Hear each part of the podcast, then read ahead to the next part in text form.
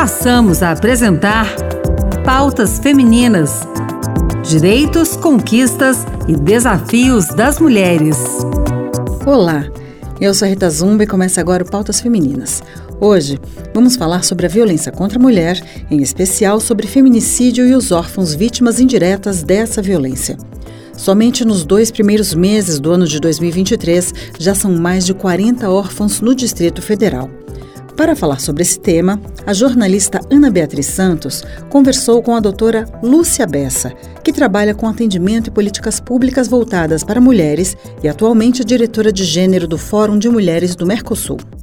Doutora Lúcia Bessa, há quanto tempo a senhora trabalha com atendimento e políticas públicas voltadas para as mulheres? E qual a sua função hoje no, na Procuradoria da Mulher? Olha, eu fico muito feliz em bater esse papo com você. Acredito que lá pelos 14, 15 anos de idade, quando eu morava numa cidade extremamente violenta, e que hoje ainda é muito violenta para as mulheres, aliás, ela é a cidade que mais assassina mulheres no Distrito Federal, que é a Ceilândia.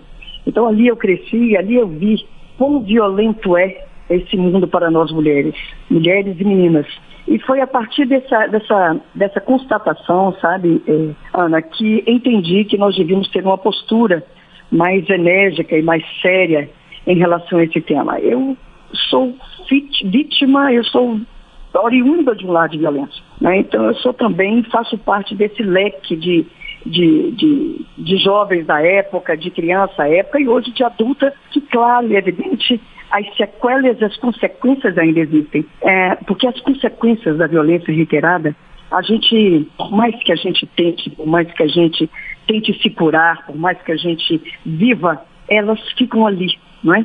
E um momento ou outro, há um gatilho, a gente começa a lembrar daquilo tudo que nós vivenciamos. Então, então foi nesse contexto de extrema violência que eu cresci, foi nesse contexto de extrema agressividade que eu fui é, que eu fui sendo forjada. E percebi que nós mulheres, nós não nascemos para sermos infelizes.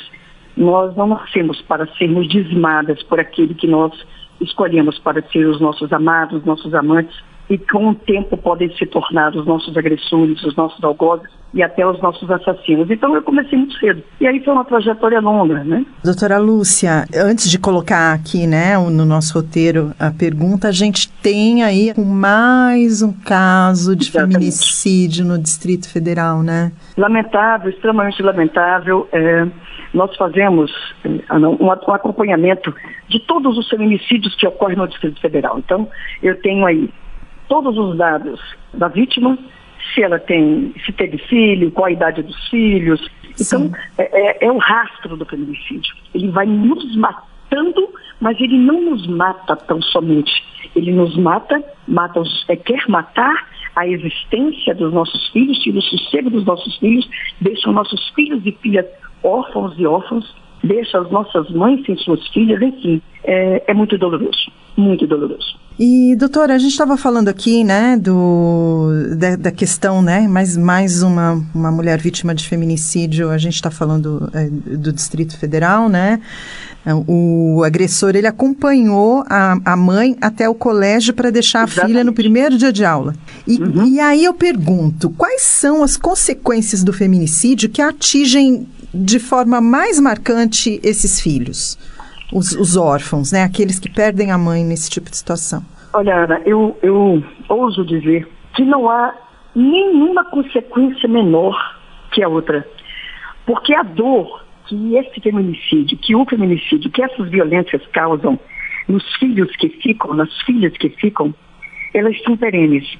E as sequelas são indeléveis. E a gente pode aqui elencar algumas delas. Imagina essa criança, ou essas crianças, esse adolescente, esse adolescente, que perde a mãe. E perde também o pai, porque é, ou ele comete o suicídio, ou ele vai preso, né? Então ele tem uma dupla perda. A mãe, o seu símbolo maior de aconchego, de afeto, de carinho, de acolhimento, e o pai, né? o pai que cometeu esse ato. Essa, esse núcleo familiar ele é completamente destruído. Então esse filho, essa filha, ela fica sem a referência referência maior, no caso a mãe, que muitas vezes, por que, eu digo a referência maior? Porque muitas vezes, em caso de separação, com quem fica o filho ou a filha? A guarda fica com a mãe. Então é ali a referência maior que essa, essa criança esse jovem, essa jovem tem. E ele perde ali essa ruptura absurda, nefasta, cruel com a mãe e o pai.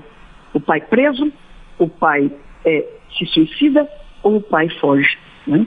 Aí, muito bem, se esses, se esses órfãos ou essas órfãs têm uma outra família, que a gente chama de família extensiva ou família extensa, que são os, os avós, os tios, ela pode ir estar no seio dessa família. E se ele não tiver? Se essa jovem não tiver?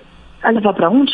Vai para um abrigo, vai para um, um, um programa de adoção. Veja bem, você veja, por mais que a gente tente é, penetrar, assim, para saber da dor dessa criança, a gente não consegue. Bom, então, uh, doutora Lúcia, o nosso programa é curtinho, mas eu queria que a senhora deixasse um, uma mensagem para a mulher que está ouvindo a gente. E se você me permitir, eu quero também deixar uma mensagem para os homens. Claro. Nós tivemos em 2021 2.300 órfãos neste país. É, aqui no Distrito Federal, nós temos mais de 40 órfãos em menos de dois meses do ano de 2023 mais de 40 órfãos do feminicídio em menos de dois meses. A situação é gravíssima, gravíssima. Eu quero agora ainda complementar, deixar três recados. O primeiro eu quero deixar para o Estado. Assuma a sua responsabilidade de resguardar a vida das mulheres. A mulher tem que ser prioridade. A vida de nós mulheres há de ser prioridade, sob pena de. Sob pena de, mais tarde, o Estado ter que gastar mais para livrar outros jovens e outras jovens de outras tantas violências, porque é natural, é natural que nós que sofremos violência repliquemos violência. É natural que o ser humano dê aquilo que ele recebe. Né? Então, é necessário que o Estado veja as mulheres em primeiro lugar, que propicie essas mulheres condições de vida de, com dignidade, com respeito. E se houver a violência, que dê a essa mulher condição digna de proteção para denunciar. O Estado há de ter políticas sérias, políticas céleres, que possam enxergar esses jovens, essas, essas pessoas que ficaram sem o, o afeto, sem essa mãe, as mulheres que sofrem violência, eu quero dizer a você, companheira, minha amiga, minha parceira, que você não pode, não deve e não merece viver sob o jugo da violência. A qualquer momento, a qualquer indício de que a sua vida vale pouco para o companheiro ou a companheira com a qual você vive, se nós considerarmos uma relação afetiva, saia fora enquanto é tempo. E aos homens, eu quero dizer a você, agressor, o braço da lei vai te alcançar. Pode até demorar, mas ele vai te alcançar.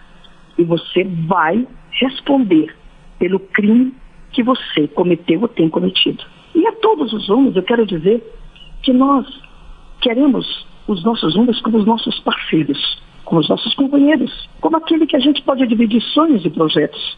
Vocês não são donos das nossas vidas. Vocês não são proprietários dos nossos desejos. Lúcia, muito obrigada pela sua participação aqui no Pautas Femininas. As portas feliz. estão abertas, viu? E aqui também, viu? Estamos todos aqui sempre à disposição de vocês. Ok, um abraço. Outro, querida. Tchau. Essa então foi a conversa da Ana Beatriz Santos com a doutora Lúcia Bessa, que falou um pouco sobre feminicídio e os órfãos vítimas dessa violência. E o Pautas Femininas termina aqui. Participe do nosso programa com sugestões, comentários e também críticas pelo WhatsApp da Rádio Senado 619 8611 9591. Vale tanto mensagem de voz quanto de texto. E no próximo programa nós vamos falar sobre o resultado da reunião da CDH, a Comissão de Direitos Humanos, ocorrida em 29 de março e que discutiu sobre a violência política contra a mulher e o papel do Poder Legislativo em ações concretas de proteção. Eu, Rita Zumba, agradeço pela sua sintonia. O Pautas Femininas de hoje teve produção de Anderson Mendan e trabalhos técnicos de Antônio Carlos Soares. Uma boa semana para você e até a próxima.